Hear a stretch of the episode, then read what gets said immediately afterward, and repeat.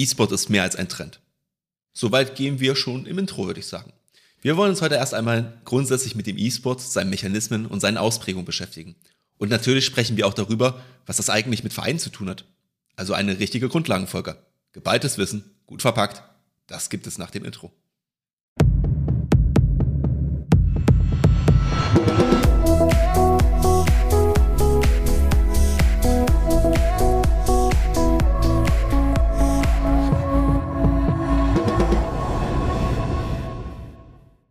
Herzlich willkommen im Vereinsstrategen Podcast. Alle zwei Wochen gibt es hier neues Wissen rund um deinen Verein, welches dir helfen soll, ihn weiter zu entwickeln und voranzubringen. Auch heute wird es wieder um ein Thema gehen, um welches Vereine immer weniger drumherum kommen. Doch bevor wir damit starten, wollen wir uns erst noch einmal vorstellen. Ich bin Martin und wie gewohnt ist natürlich auch Pascal wieder mit am Mikro. Ja, danke für die kurze Einleitung. Ähm, du hast es gerade schon gesagt, heute wollen wir uns mit einem Thema beschäftigen, ja, ich glaube, das haben wir in der Silvesterfolge mal angekündigt und äh, ehrlicherweise seit Silvester sind ein paar Folgen vergangen. Ähm, es soll heute um ein Trendthema gehen, obwohl Trend ist inzwischen vielleicht sogar schon untertrieben. Wir reden nämlich von E-Sport, also von wettkampfmäßigem Computerspielen in Spielen wie CSGO, FIFA oder auch League of Legends. Der eine oder andere wird jetzt sicherlich sagen, das ist doch kein Sport. Das kann man so sehen, aber es verändert auch unseren Vereinssport zunehmend. Und das sogar vielfältiger, als du denkst. Deswegen wollen wir heute erstmal den ganzen Themenbereich erschließen, damit starten und die Grundlagen legen. Und ja, nicht jeder weiß genau, worum es beim Thema E-Sport geht. Deswegen gehen wir heute auf ein paar Punkte ein. Und zwar wollen wir dir heute erklären, was ist E-Sport eigentlich?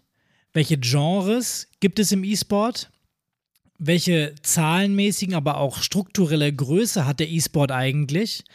Und natürlich wollen wir auch über die Probleme sprechen, die der E-Sport möglicherweise hat oder auch produziert.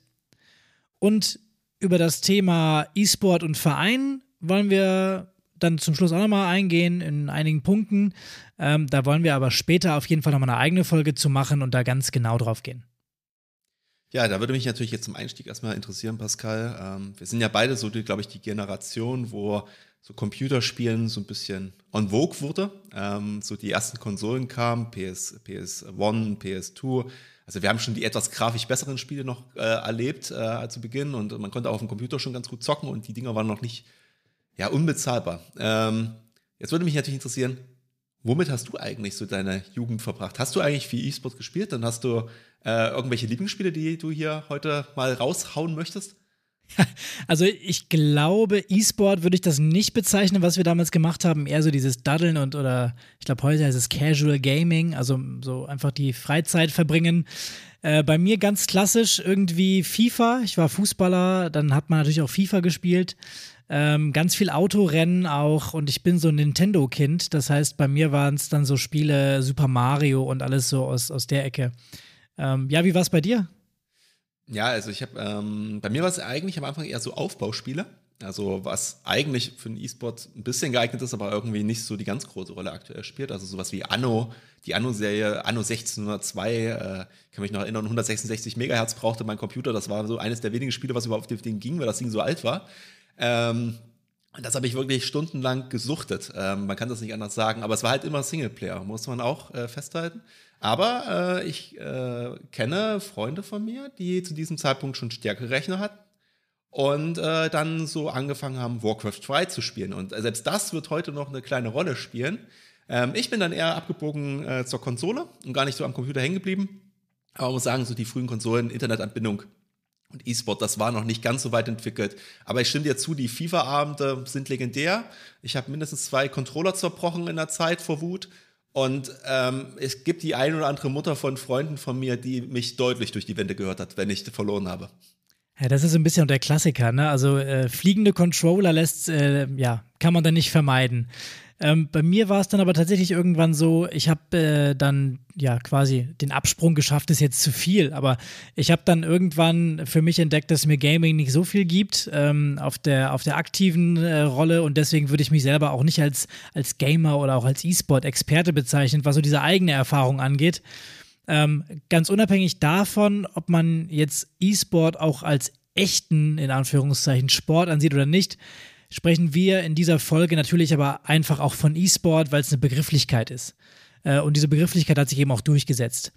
Ähm, ich persönlich sehe E-Sport ähm, zum Beispiel vergleichbar mit sowas wie Schach, also mit einer Sportart wie Schach, ähm, wo es auch darum geht, Lösungen und Strategien zu finden und eine hohe Konstanz an Entscheidungen zu haben, ähm, wo also eher die grauen Zellen ins Schwitzen kommen als der Rest des Körpers.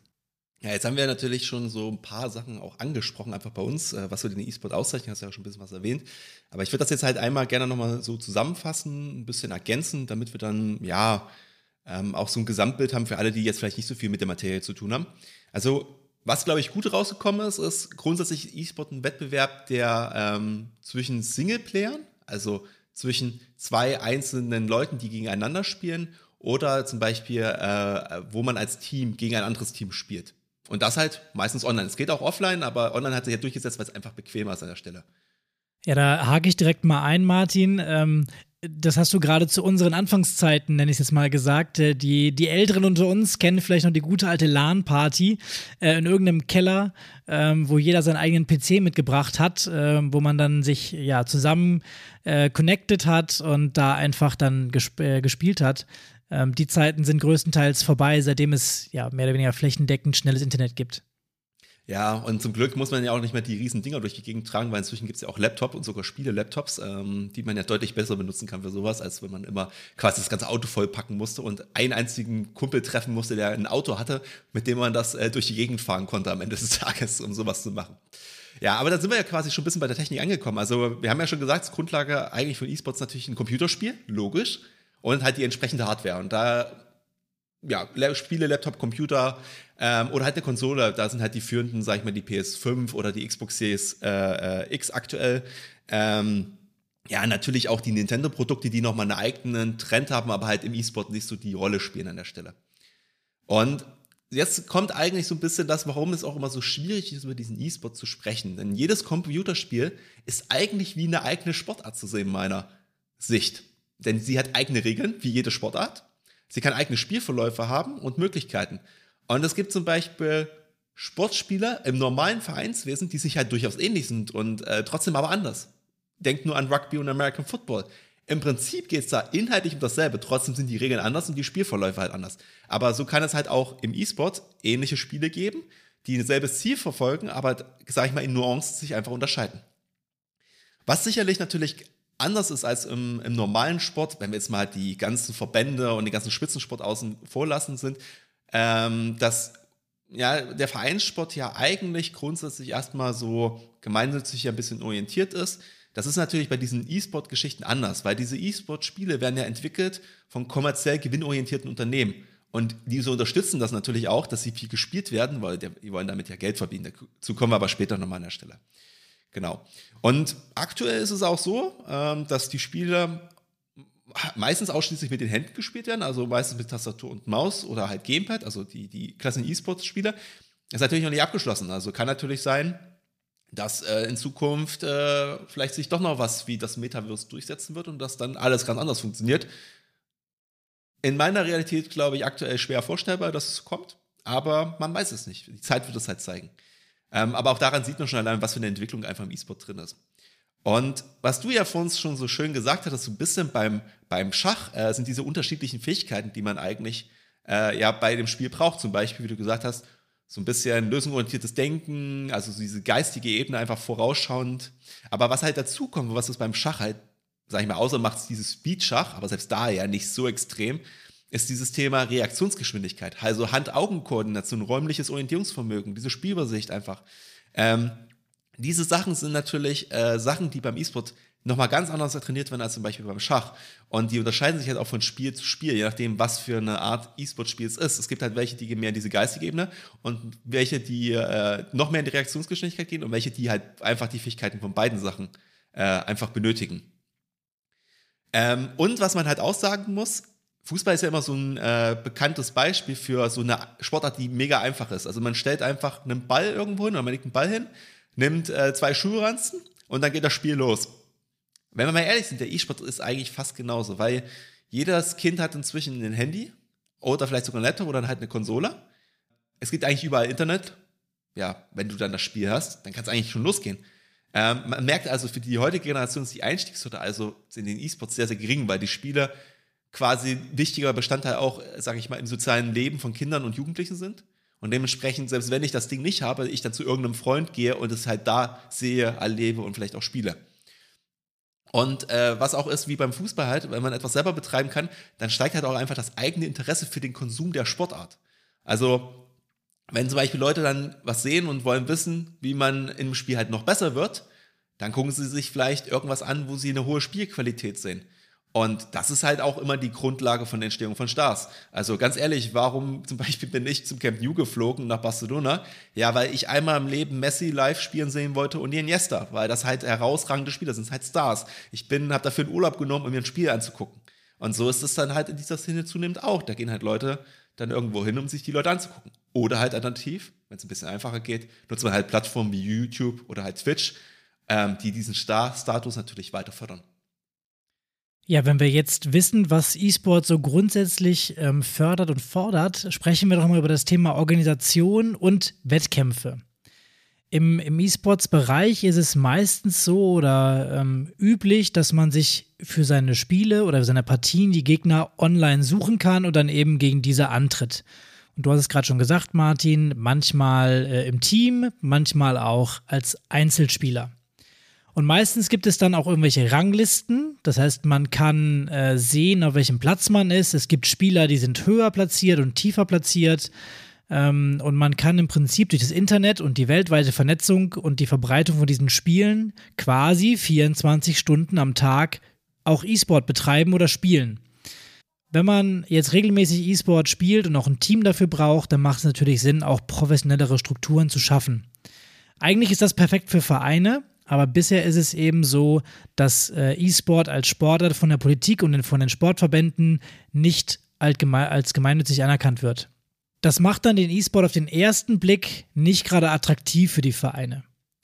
Hier muss man allerdings auch sagen, dass einige Bewegung im System ist.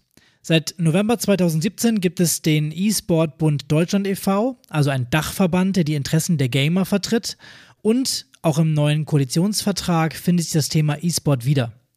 Dort wird nämlich gesagt, dass dem E-Sport die Gemeinnützigkeit zugesprochen werden soll. Und hier hat die Politik allerdings ja, den zweiten Schritt vor dem ersten gemacht und ein bisschen die Autonomie des Sports untergraben. Äh, der Sport in Deutschland verwaltet sich nämlich selbst und deswegen trifft so eine Entscheidung normalerweise der DUSB gemeinsam mit den Sportministern bzw. mit dem Innenministerium. Und ähm, ja, ist hier ein bisschen übergangen worden. Ich bin gespannt, wie das Ganze ausgeht. Ich glaube, auf lange Sicht ähm, wird der E-Sport seinen Weg auch ins Gemeinnützigkeitsrecht finden. Und weil das aus der Historie so der aktuelle Stand ist und das auch nach wie vor gilt, haben sich so für Mannschaftssportarten im E-Sport sogenannte Clans als Struktur durchgesetzt. Das ist wie eine organisierte Mannschaft zu verstehen. Ähm, das kann auch ein Verein sein, muss es aber nicht. Ähm, die Struktur ist dann ähnlich organisiert. Das kann ein loser Zusammenschluss sein oder eben auch ein, ein formeller Zusammenschluss sein. Das Ganze kann mal eher professionell sein oder mal auch semi-professionell. Ähm, das kommt immer darauf an, auch wie die Clans sich dann aufstellen, wie die strukturiert sind. Aber im Prinzip kann man sich einen Clan wie so eine Sportmannschaft, wie so eine Handball- oder Fußballmannschaft auch vorstellen. Ähm, manche Clans betreiben auch ein Scouting. Ähm, bei manchen bekommen die Spieler auch Geld dafür, dass sie dort spielen. Äh, und je nach äh, Spiel heißen diese Clans halt auch manchmal irgendwie Gilde oder sowas. Ja, am Ende ähm, einigen wir uns darauf, dass der, der Grundbegriff, den wir im Sport benutzen, die Mannschaft ist und von daher können wir das ein bisschen synonym benutzen. Ähm, es gibt aber auch Tendenzen dazu, dass Vereine ähm, zwischen diesen Amateurspielern und den Profis zunehmend auch eine stärkere Rolle übernehmen können. Ähm, weil sie eben auch die Ausbildung im E-Sport übernehmen können, äh, und dadurch auch so eine ja, Durchlässigkeit zum Spitzen-E-Sport fördern. Und mal so für den Hinterkopf, wir reden in Deutschland von einer mittleren dreistelligen Zahl an Vereinen mit dem Schwerpunkt E-Sport oder zumindest einer E-Sport-Abteilung. Ja, und im Vergleich dazu, wir haben ca. 90.000 Sportvereine in Deutschland. Die Zahlen zeigen also, ähm, dass die Relevanz noch gering ist, aber sie gehen auch hoch und vielleicht lohnt es sich ja auch für deinen Verein als Pionier dabei zu sein. Genau, und am Ende ist natürlich aber auch äh, wichtig, wenn ihr dann eine Mannschaft hat oder ähm, ja, sportlich aktiv werden sollt, dass ihr euch natürlich mit dem Thema Turnieren beschäftigt. Und da ist es, ähm, sage ich mal, unterschiedlich zu sehen. Und das ist auch wieder sehr individuell vom Spiel abhängig. Denn neben den allgemeinen Online-Wettkämpfen, über die Pascal ja gerade schon gesprochen hatte, gibt es halt noch diese ganz klassischen Turniere, die halt, ich sag mal übertrieben gesagt, wie Pascal gesagt hat. Also alle packen wieder ihren Laptop zusammen und alle fahren an einen Ort und dann spielen sie zusammen. So muss man sich das quasi vorstellen. Ähm, Gibt es natürlich online, aber diese Präsenztermine sind eigentlich das, das Wahre des E-Sports. Das muss man einfach so festhalten. Und das Entscheidende dabei ist, dass dabei eigentlich jeder ein Turnier veranstalten kann. Weil die Strukturen sind halt nicht so starr wie im Sport. Also, dass es grundsätzlich einen monopolistischen Verband geben muss. Natürlich gibt es auch bei den größeren Spielen schon professionelle Strukturen, aber grundsätzlich zwingt keiner einen Spieler, dass er nur bei einem Turnier eines bestimmten Anbieters spielen darf. Er kann frei aussuchen, wann er bei welchem Turnier spielen möchte. Eingeschränkt wird das halt nur von persönlichen Vertragsentscheidungen. Also wenn man sagt, okay, man möchte halt irgendwo nur exklusiv spielen und kriegt dafür Geld. Oder halt zum Beispiel vom Wünschen von Sponsoren. Wenn jetzt ein Sponsor sagt, du musst bei dem, dem Turnier spielen, weil das hat eine sehr hohe Relevanz, dann kommst du natürlich nicht drum rum. Ich möchte einfach nur was sagen, damit es versteht, wie das im Verhältnis ist. Äh, wo ich bei Werder war, hatten wir damals einen, einen Sponsor. Äh, mit dem haben wir auch mal über das Thema äh, E-Sport gesprochen gehabt. Und der hat uns erzählt gehabt, dass er halt bei sich im Laden, einen, äh, also war ein größerer Elektroladen, kann man sagen, ähm, ähm, ein eigenes E-Sports-Turnier gemacht hat. Da waren halt nur Amateure, eigentlich. Es gab, ich weiß nicht, glaube ich, eine PS4 zu gewinnen, irgendwie sowas. Und dann kam aber wirklich auch ein Profi dazu, der auch bekannt war, äh, also bei YouTube auch schon damals ein Star war, der hat das Ding natürlich gewonnen. Und aber das darum ging es auch gar nicht, sondern es war einfach so, es war halt für die jungen Leute, die quasi Amateure sind, eine Ehre, gegen so einen Spieler mal zugespielt zu haben. Das ist so, wie wenn ich hingehe und sage, boah, ich habe jetzt mal mit Lionel Messi bei einem Turnier gespielt, wie geil war das denn? Oder gegen ihn. Ähm, und das meine ich halt, das ist halt so ein bisschen, du kannst halt irgendwie, wenn ein Verein ein Turnier macht, kannst du hingehen. Das kann keiner aufhalten und sagen, oder da darfst du jetzt nicht spielen. Du bist jetzt hier in dieser Liga und Liga äh, organisiert und nur so geht das. Genau. Aber was man natürlich sagen muss, äh, am Ende äh, spielt natürlich bei der Qualität der Turniere auch immer das Thema Preisgeld äh, eine Rolle, Reputation und natürlich auch ein bisschen die Eintrittskriterien. Also wie komme ich da überhaupt hin? Also ein bisschen der Nachweis der sportlichen Qualität. Das geht zum Beispiel über diese vor uns von Pascal genannten Ranglisten. Und hier muss man natürlich sagen, hier wird es einfach eine weitere Professionalisierung und eine Verschlankung auf die wichtigsten Wettbewerbe für die jeweilige Sportart bzw. das jeweilige Spiel geben. Schon allein, weil die Profis zum Teil von den Preisgeldern einfach leben und darauf angewiesen sind. Unterstützt wird dies natürlich auch durch die wachsende Fanszene und deren Anforderungen, weil man möchte halt schon wissen, welche Spiele muss man gucken oder wann ist, muss man quasi welches Turnier verfolgen, um die besten Spieler und die besten Spiele zu sehen. Einer der größten Anbieter für die Turniere und die Turnierserien in Deutschland und Europa ist die ESL, also die Electronic Sports League. Diese wird allerdings nicht wie im Sport üblich von einem Verband organisiert, sondern ist von einem Kölner Medienunternehmen mit schwedischen Eigentümern. Die Spielregeln des E-Sports sind für klassische Vereinssportler also noch etwas gewöhnungsbedürftig. Ja, und eine weitere Besonderheit, du hast gerade über Turniere gesprochen, ist natürlich auch die Übertragungsmöglichkeit. Und du hast ganz kurz Twitch und YouTube angesprochen als zwei wichtige Portale, wenn es um Stars geht. Ähm, und ein großer Erfolg des E-Sports liegt natürlich auch in der einfachen Produzierbarkeit von Spielaufnahmen. Denn durch das Streamen können Menschen zum Beispiel live bei Twitch Spiele von anderen Spielern schauen. Und auf YouTube kann man auch Ausschnitte schauen oder äh, Kommentierungen genießen, je nachdem. Ähm, und die einfache Produzierbarkeit von Content ist eben ein Grundpfeiler des Erfolgs und der Verbreitung auch. Denn alles ist digital und kann direkt und kostengünstig mitgeschnitten werden. Das kannst du natürlich dann auch von zu Hause aus machen in einer echt akzeptablen Qualität. Die Hürde ist hier also deutlich geringer, als wenn ich beispielsweise ein Kreisligaspiel im Handball mit meinen Mitgliedern teilen möchte. Größere Turniere, die die Scharen an Menschen auch äh, ja, vor Ort begeistern und ähm, Besucherströme verursachen, können dann eben auch ganz leicht im Internet weltweit gezeigt werden. Und bei einzelnen Turnieren gibt es inzwischen auch Fernsehübertragungen. Und so mal für dich, für die Dimension, ähm, wenn du jetzt nicht in, in der E-Sports-Bubble schon drin bist. Ähm, E-Sportler füllen Hallen wie Popkonzerte. Die eben von dir angesprochene ESL hat ähm, jedes Jahr ein, ein CSGO, also ein Counter-Strike Go-Event in Köln, was von 14.000 Leuten vor Ort angeschaut wird und wo Millionen Menschen im Stream zuschauen. Und das höchste Preisgeld, was gezahlt worden ist im E-Sport, ist bei einem Turnier von League of Legends ungefähr 2 Millionen Dollar. Du siehst also, dieses Profi-Sein kann sich tatsächlich lohnen, weil das ist ein Preisgeld, das kriegt man auch als Tennisprofi zum Beispiel auf der Welttournee. Ja, schon krass, wenn man das sieht. Und du hast mich gerade daran erinnert, ich habe äh, wirklich äh, E-Sport schon mal selbst in jungen Jahren gezockt, weil wir haben Counter-Strike Go als LAN-Party wirklich auch bei uns äh, ab und zu mal gespielt gehabt. Also ähm, ich war nur grottenschlecht drin, deswegen habe ich das wahrscheinlich verdrängt. Aber nachdem wir jetzt eigentlich erstmal den groben Rahmen abgesteckt haben und äh, ich über meine äh, Fehl äh, Fehler hier berichtet habe, wollen wir uns wieder den groben Einteilung der verschiedenen Genres äh, im E-Sport eigentlich mal widmen. Und das soll euch helfen, eine grobe Vorstellung davon zu bekommen, worum es denn sich überhaupt handelt, wenn wir über E-Sport sprechen. Um aber einen wirklichen Eindruck davon zu bekommen, empfehlen wir dir einmal in YouTube nach den entsprechenden Spielen zu suchen. Dazu nennen wir dir auch gleich die wahrscheinlich wichtigsten Genrevertreter. Ein Genre, an dem wahrscheinlich jede sportlich geprägte Person denkt, sind Sportsimulationen. Also Spiele, die realen Sport spielbar machen. In Deutschland ist hier sicherlich der entsprechende Teil der aktuellen FIFA Football Reihe zu nennen, der auch im E-Sport in Deutschland eine gewisse Bedeutung hat. Daneben gibt es aber auch Simulationen für diverse andere Sportarten, wie Basketball oder zum Beispiel Formel 1.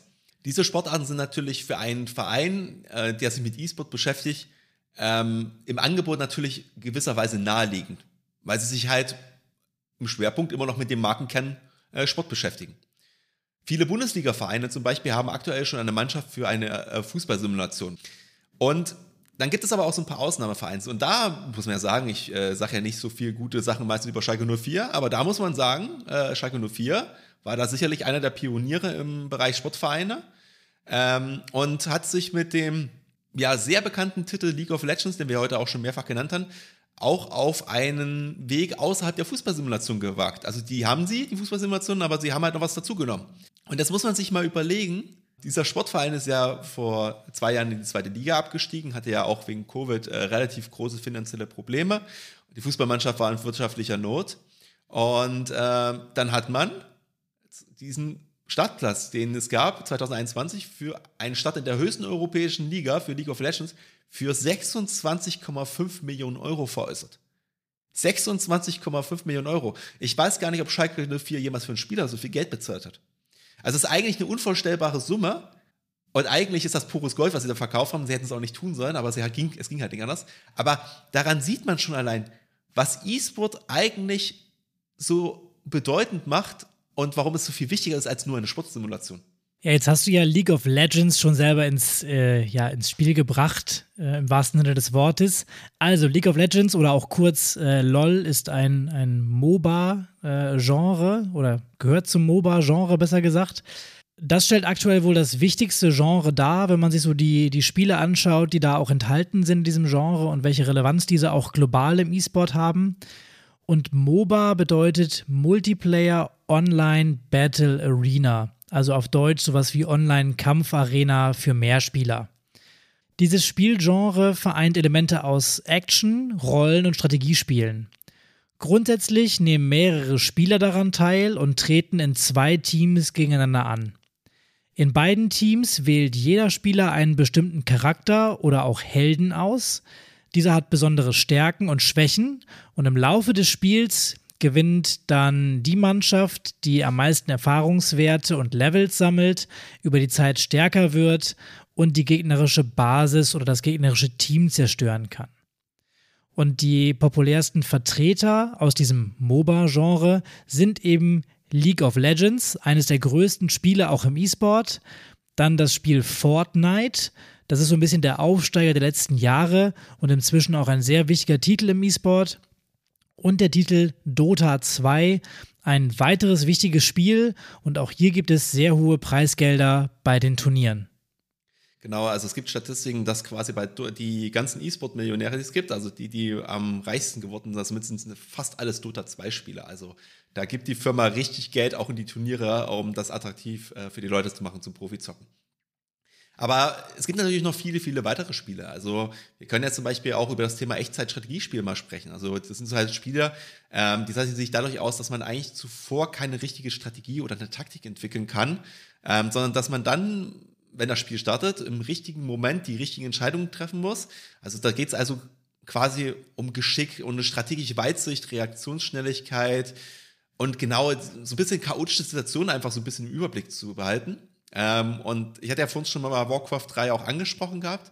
Das ist noch eines dieser Spiele, aber natürlich inzwischen relativ alt geworden. Ähm, StarCraft 2 ist auch schon ein bisschen älter inzwischen. Also, das war halt in der, in der Vergangenheit, zumindest aus meiner Sicht, also kokiert mich gerne, schreibt uns gerne eine E-Mail, aber meiner, äh, meiner Sicht ist das quasi in der Vergangenheit eines äh, der beliebtesten Bereiche im E-Sport gewesen, hat aber im Prinzip in letzter Zeit an Bedeutung einfach ein bisschen nachgelassen. Und dann kommen wir zum Genre, das eigentlich, glaube ich, die meisten Eltern von uns früher mit E-Sport verbinden, nämlich das Thema oder in dem Bereich Ego-Shooter. Also, sagen wir mal, Schießspiele aus der Ich-Perspektive, wo man ja im ersten Sinne eigentlich jemanden erschießen muss, aber so ganz einfach ist es eigentlich auch nicht. Am meisten geht es ja darum, zwar diese Gegner oder Spieler zu bekämpfen, aber halt auch irgendwelche Bomben zu entschärfen und halt einfach taktisch sehr gut im Team vorzugehen äh, und zu überlegen, wie man quasi komplexe Situationen lösen kann und eine sehr hohe Genauigkeit und Reaktionsschnelligkeit einfach braucht.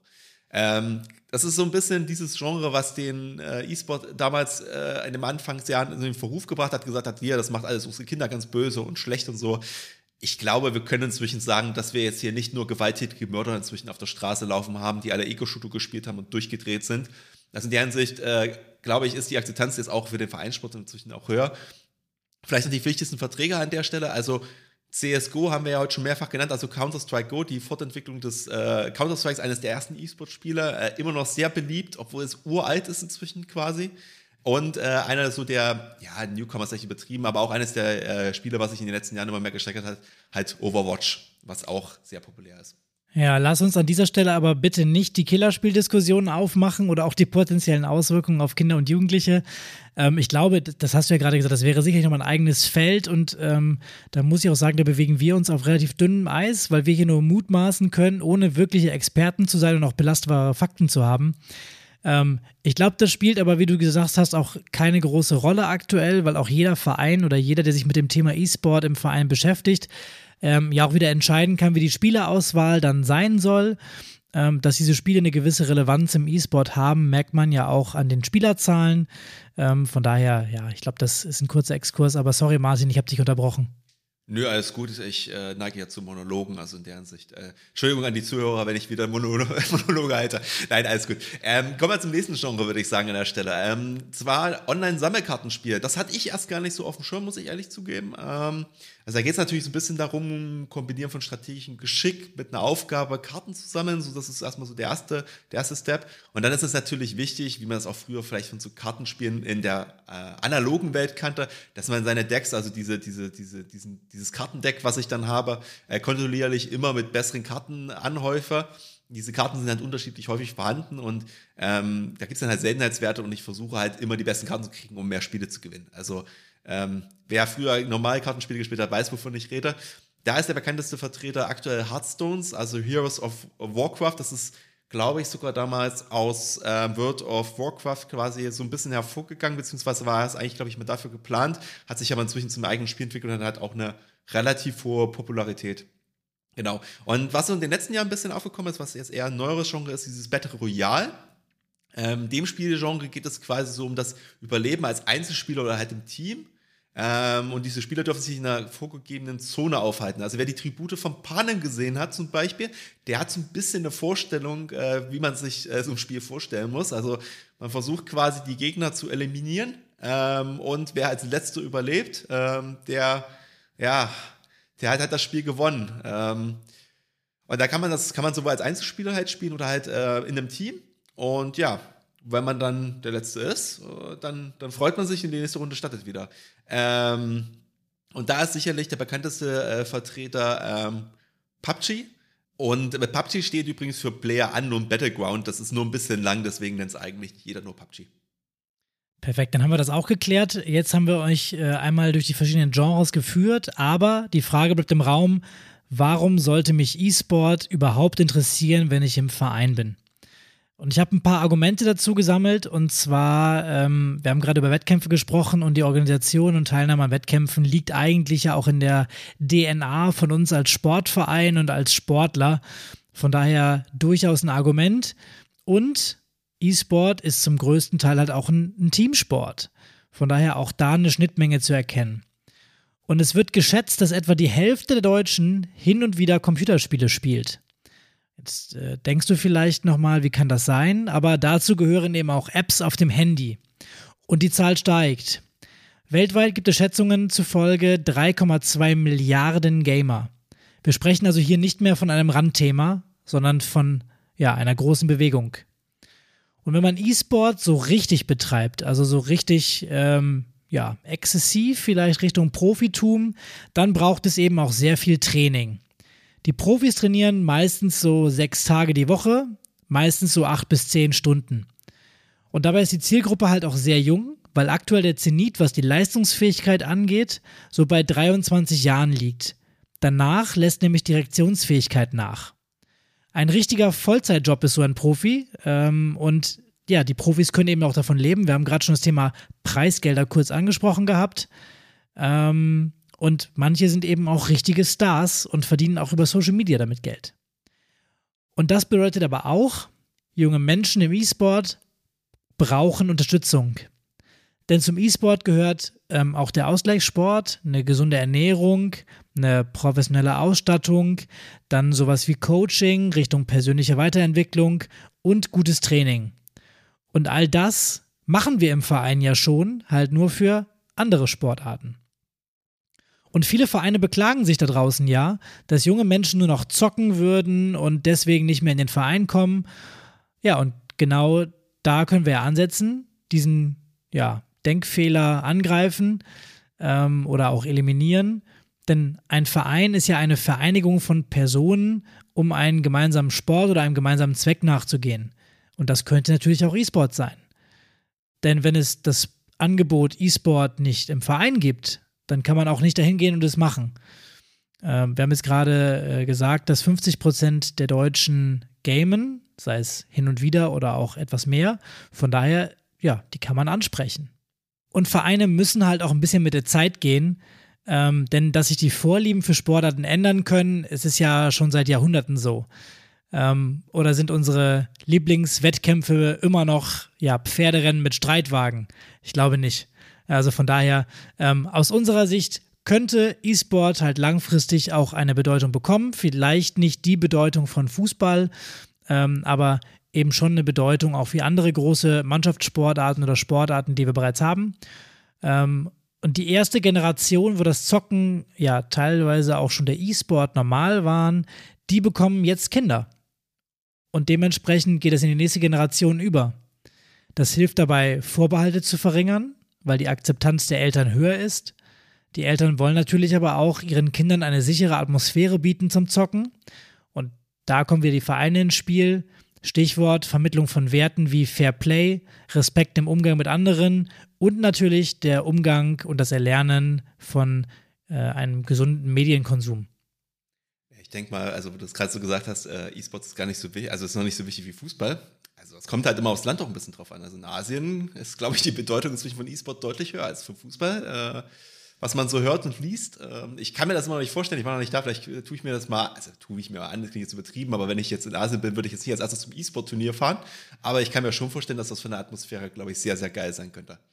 Ja, auf jeden Fall, was muss man natürlich sagen, wenn wir jetzt eigentlich ja im Schwerpunkt oder wollen im Schwerpunkt über Deutschland sprechen, da muss man ja halt sagen, ich persönlich hoffe und denke halt einfach, äh, dass mit der Zeit halt der E-Sport auch, ja, das Thema Gemeinnützigkeit halt bekommen wird. Ähm, sei es, also wie viele Jahre es auch immer sein mögen, man wird es sehen. Aber dann anzufangen, wenn es dann eigentlich schon soweit ist und gesagt wird, oh, jetzt ist äh, E-Sport gemeinnützig, dann ist es eigentlich zu spät.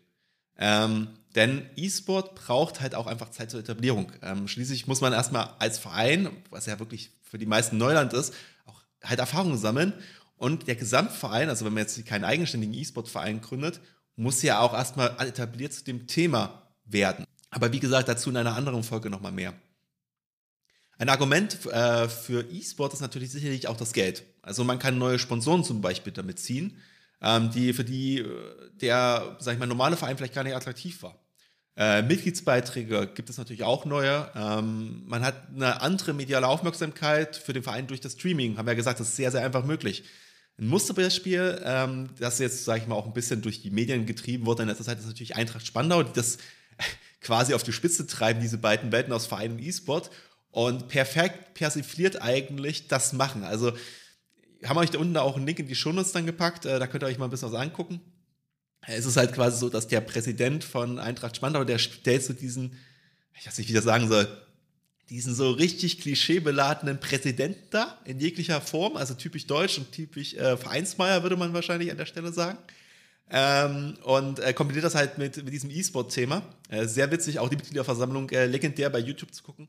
Ähm, und die, das ist halt so attraktiv für Sponsoren. Ähm, das, die haben halt Sponsoren wie Monster Energy. Das ist halt ein Sponsor, der würde im, also in einem normalen Sportverein halt niemals auftauchen. Aber für die ist das halt ultra attraktiv an der Stelle. Ähm, und dieses Team, was sie haben, ist halt auch relativ groß. Also schaut euch das mal an. Das, äh, vielleicht machen wir da irgendwann auch noch mal eine eigene Folge zu. Äh, mal gucken, äh, wie euch das Thema hier so grundsätzlich gefällt. Und können wir da auch noch mal tiefer reingehen. Also schreibt uns da auch gerne. Genau. Und was man sich natürlich beim E-Sport auch überlegen muss, wenn er den im Verein integriert, es ist natürlich auch ein Teil eurer Digitalisierung. Also wir reden ja viel über Digitalisierung muss vorankommen, wir reden viel über Apps. Ähm, man muss sagen, Mitglieder aus dem E-Sport sind halt relativ jung, haben meistens viel mehr Ahnung über Trends, Entwicklung und Digitalisierung als ein Durchschnittsmitglied. Nutzt das. Wenn ihr die Chance habt und das sowieso machen wollt, könnt ihr euch auch bei eurer nächsten Homepage vielleicht helfen. Ja, und einen Einwand noch, wir reden jetzt hier natürlich über Gemeinnützigkeit und E-Sport ist nicht gemeinnützig. Das ist aber per se kein K.O.-Kriterium für E-Sport im Sportverein. Da gibt es durchaus Wege, ähm, wie man sich dem Thema nähern kann, ähm, aber dazu äh, oder darauf gehen wir eben auch nochmal in einer separaten Folge drauf ein, wo es wirklich darum gehen soll, wie praxisnah kann ich das Ganze auch umsetzen bei mir im Verein. Lass uns zum Abschluss aber nochmal ein wenig auf die Größe und Bedeutung auch des E-Sports als Kern eingehen ähm, und vielleicht auch die Gefahren und Probleme, die damit verbunden sind. Und hier ist die E-Sports-Definition ein bisschen enger gefasst. Das heißt, hier wirklich auch ähm, Sportler oder E-Sportler, die zocken und nicht der Casual Gamer, der einmal die Woche seine App auf dem Handy benutzt. Ähm, ein paar Zahlen dazu haben wir ja auch schon ähm, hier und da eingestreut in unsere kleine Folge hier. Ähm, ich habe trotzdem noch was vorbereitet und zwar habe ich die Statistiken ähm, von Statista mir rausgesucht, das im Jahr 2021. Da gab es bereits ähm, laut denen 489 Millionen E-Sport-Zuschauer, wobei knapp 250 Millionen von denen als E-Sport-Enthusiasten eingestuft wurden, also als wirkliche Fans. Äh, und für 2025 ist die Prognose so, dass nochmal gut 200 Millionen Menschen als E-Sports-Zuschauer dazukommen könnten oder sollen. Ähm, wir können natürlich diese Statistiken nicht im Detail prüfen, aber eines ist klar, wir befinden uns hier auf einem sehr großen Markt, der weiter stark wächst. Und um das zu untermauern, der weltweite Umsatz mit E-Sport lag bei 1,14 Milliarden US-Dollar. Also eine sehr große Industrie auch. Ähm, die beiden Zahlen zeigen, dass natürlich auch immer mehr Publisher, also Entwicklern von Spielen, äh, diese Spiele herausbringen und auch ähm, ja, bewerben. Jeder möchte den nächsten Hit haben und sein Stück vom Kuchen abbekommen.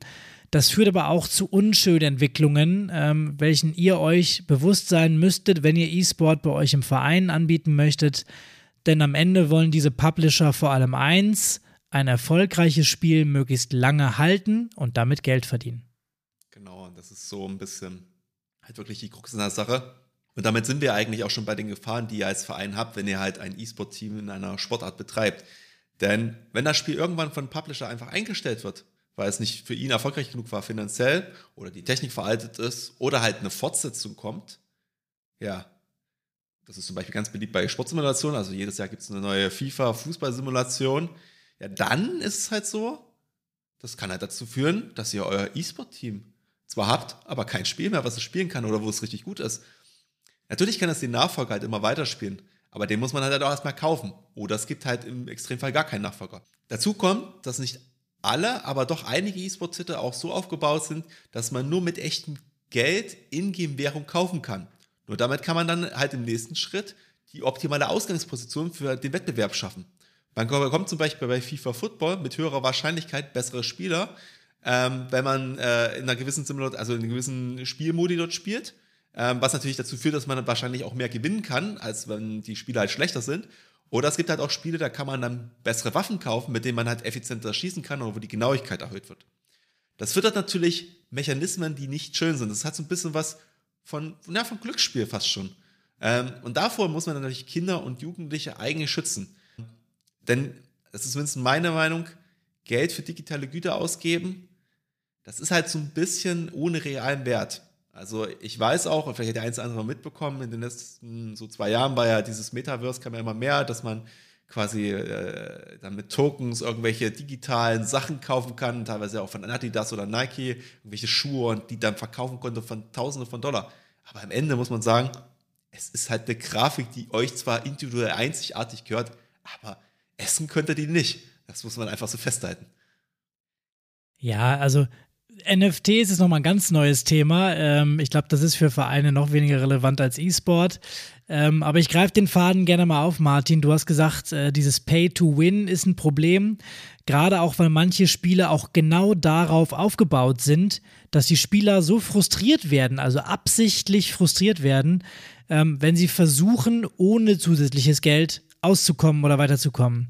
Und du hast gerade gesagt, ähm, FIFA ist da auch ein Beispiel oder könnte man auch als Beispiel nehmen, ähm, um den besten Spieler in FIFA Ultimate Team, also in diesem Modus, kaufen zu können. Also nur durch das normale Erspielen der Ingame-Währung und mit einer normalen Spielzeit, also ohne jetzt irgendwie 24 Stunden am Tag durchzocken zu müssen, da würde man mehrere Jahre brauchen. Ja, und da ist der Nachfolger natürlich schon längst auf dem Markt und die Kinder und Jugendlichen oder auch die Spieler allgemein halt frustriert. Und das ähm, bringt eben die dazu, da Geld reinzustecken. Und du hast nicht mal die Garantie, dass du den Spieler überhaupt kriegst. Genau, es ist wie Glücksspiel. Man kann seine Wahrscheinlichkeit, dass man einen Spieler kriegt, steigern. Oder man kann halt versuchen, auf einem freien Markt zu handeln. Aber wer halt verkauft denn seinen besten und teuersten Spieler, wenn der so selten ist? Also das ist halt immer so das Riesenproblem. Es gab ja sogar schon Sachen, dass da, also es hat zwar versucht inzwischen zu unterbinden, aber dass über eBay äh, äh, Spieler verkauft wurden äh, in realer Währung und wirklich Geld geflossen ist und dann die Spieler quasi da äh, dann im Spiel transferiert wurden. Dann sind Leute gebannt worden dafür, also quasi gesperrt worden, weil das ja nicht, äh, sag ich mal, EA Sports zugute gekommen ist. Also man sieht schon, da gibt es echt üble Tricks. Und früher war das zum Beispiel nicht so. Also, wo ich mit FIFA angefangen habe, gab es das noch nicht. Also, und daran sieht man dann halt auch so ein bisschen, die Regeln des Spiels werden halt immer von externen Personen bestimmt. Das kann bedeuten, dass sich mit einem Versionsupdate eines Spiels zum Beispiel das Spiel auf einmal völlig anders spielt. Das hat natürlich auch Einfluss auf die sportliche Leistung, die äh, die Spieler bringen, weil wenn Mechanismen in einem Game geändert werden, muss man erst wieder dies neu lernen, weil die meisten Spieler spielen ja nicht, weil sie jetzt denken, oh, ich muss jetzt diese und diese Taste klicken, sondern die machen das intuitiv durch gelernte Prozesse, die eingeschliffen sind. Und natürlich muss man sich als Verein aber auch an der Stelle immer wieder fragen, was soll eigentlich E-Sport für mich im Verein sein? Immerhin fördert man natürlich damit auch ein bisschen das Thema Bewegungsarmut von Kindern und Jugendlichen. Wir lassen die kognitiven und möglicherweise sozialen Zugewinne mal außen vor und betrachten nur die körperlichen Parameter. Das heißt, man muss sich im Training aus unserer Sicht auch mit Ausgleichskonzepten beschäftigen. Ja, und was empfehlen wir jetzt? Wie sollte man mit dem Thema E-Sport umgehen? Ähm, ja, und auf die Frage wollen wir eigentlich gar nicht zu sehr eingehen, weil dann würden wir nämlich der Folge vorgreifen, äh, die wir uns noch zurechtgelegt haben, ähm, in der es dann wirklich darum gehen soll, wie kannst du E-Sport in deinem Verein ja umsetzen. Wir haben da ein tolles Praxisbeispiel vorbereitet. Das hier ist so mehr als Grundlagenfolge gedacht, um, um dich thematisch auch abzuholen. Und ich werfe dir noch eine Zahl an den Kopf. Der E-Sport-Bund Deutschland schätzt, dass es knapp drei Millionen Spieler in Deutschland gibt wobei eben der Großteil einer jungen Zielgruppe angehört. Und die fehlt uns im Verein. Und das ist eben ein enormes Potenzial, was man als Verein aus unserer Sicht nicht verschenken darf. Zumindest mal drüber nachdenken, wie man den E-Sport vielleicht in den Verein integrieren kann. Und außerdem können Vereine gerade mit einem bewussten Umgang mit dem Thema E-Sport auch für neue Mitglieder sorgen. Und das Thema Infrastruktur und Rahmenbedingungen das haben wir heute bewusst rausgelassen. Auch das kommt in unsere nächste Episode mit rein. Ja, und am Ende ist der E-Sport also irgendwie auch nichts anderes als ein Sport. Nur mit dem Unterschied, dass der Karrierehöhepunkt relativ schnell kommt. Ich habe gerade gesagt 23 Jahre. Das hat natürlich keinen Einfluss auf den, ich nenne es mal, breiten E-Sport. Man kann theoretisch sein Leben lang zocken, solange man Spaß dran hat ja, ich sehe mich schon mit 80 Jahren dann am Gamepad nur noch mit den ganz leiten, äh, leichten, seniorengerechten Spielen, wo man nicht mehr so reaktionsschnell sein muss. Also darauf freue ich mich in der Tat wirklich schon. Also ich kann mir das sehr gut vorstellen, aber man wird sehen, was die Zukunft bringt. Auf jeden Fall wollen wir jetzt erstmal äh, zu unserem Fazit kommen an der Stelle, würde ich sagen, bevor wir jetzt äh, noch mehr erzählen. Ähm, ich denke mal, du hast einen guten Überblick heute bekommen. Also grundsätzlich E-Sport ein elektronischer Sport auf einem Computer oder auf einer Konsole, abhängig vom Spiel auch als Einzel- oder als halt als Teamsport gedacht. Es gibt diverse E-Sport-Spiele, welche man in unterschiedliche Genres packen kann. Die Zahl der E-Sport-Spiele steigt dabei immer weiter. Wenige werden wirklich sehr erfolgreich, viele verschwinden wieder. Das heißt, ihr müsst halt immer, wenn ihr euch für den E-Sport entscheidet, auch ein bisschen den Markt im Auge behalten. Die Strukturen im E-Sport werden darüber hinaus auch immer professioneller. Vereine können hier eine gewichtige Rolle spielen, wie wir ja heute auch gut erklärt haben. Was man natürlich sagen muss, der E-Sport fällt noch nicht unter die Kriterien der Abgabenordnung, was die Gemeinnützigkeit angeht. Das hat massive steuerliche Implikationen auf den Verein, ist aber natürlich kein K.O.-Kriterium. Was man aber heute auf jeden Fall mitnehmen sollte, ist, dass der E-Sport langfristig immer mehr verfügbare Freizeit in der Gesellschaft auf sich vereinen wird. Das hat natürlich auch Einfluss auf Vereine außerhalb des E-Sports-Bereiches, weil wo weniger Zeit ist, kann weniger anderer Sport betrieben werden. Ja, wir hoffen, dir hat diese Episode gefallen und du freust dich schon auf unser Interview, auf unser Gespräch mit einem E-Sport-Experten, ähm, welches wir demnächst auch hier im Podcast ausstrahlen werden. Darin gehen wir dann nochmal viel mehr auf das Thema Breitensport im E-Sport und die Verzahnung mit einem Verein ein und schauen mal, wie man eine eigene E-Sports-Sparte in einem Verein aufbauen kann. Schalte hier also unbedingt wieder ein. Damit sich auch andere Personen, so wie du dich sicherlich auch, auf diese Episode freuen können, darfst du diese Episode hier gerne auch an Freunde und Bekannte weiterleiten, die Interesse für das Thema E-Sport haben könnten. Ja, wenn du uns eine Nachricht schreiben möchtest, gerne auch zum Thema E-Sports, dann kannst du uns äh, das Ganze zukommen lassen über unsere üblichen Kanäle. Schreib uns an über Facebook, über Instagram oder auch eine E-Mail ganz klassisch info at info@vereinstrategen.de. Und ein kleiner Hinweis in eigener Sache noch ganz zum Schluss. Wir haben einen kleinen Teaser für dich vorbereitet. Du solltest ja schon mal den 30. November diesen Jahres im Kalender eintragen und fett markieren. Da veranstalten wir nämlich eine Vereinswerkstatt rund um die Themen Vereinsentwicklung und Ehrenamt. Und da hast du dann auch die Chance, uns mal live über Zoom kennenzulernen und mit uns zu plaudern. Und das Ganze machen wir natürlich nicht alleine, sondern mit unseren Freunden Manuel und Angelika von Flow City aus Österreich und mit dem Hanu von Vereinscoaching aus der Schweiz. Dich erwarten fünf spannende Impulsvorträge und die Möglichkeit, eigene Fragen zu stellen und mit uns auszutauschen. Das Ganze wird, wie gesagt, äh, über Zoom stattfinden und ist natürlich für dich kostenlos. Ein Anmeldelink zum Event wird es in den nächsten Tagen auch bei uns auf der Webseite geben. Schau also gerne mal rein, ob sich da schon was getan hat. Und damit hoffe ich, dass der 30. November 2022 jetzt fett in deinem Kalender geblockt und markiert ist. Da findet nämlich unsere Vereinswerkstatt statt. Ansonsten wünschen wir dir heute noch einen schönen restlichen Tag. Vielleicht hast du ja auch Lust, bei dem Wetter, äh, was aktuell draußen herrscht, lieber auf dem Sofa zu bleiben und packst heute Abend einfach nochmal dein Computerspiel der Wahl aus und fängst an zu zocken. Ähm, für was auch immer du dich entscheidest, ich bin mir sicher, wir hören uns in zwei Wochen wieder. Bis dahin, bleib engagiert und bis zum nächsten Mal.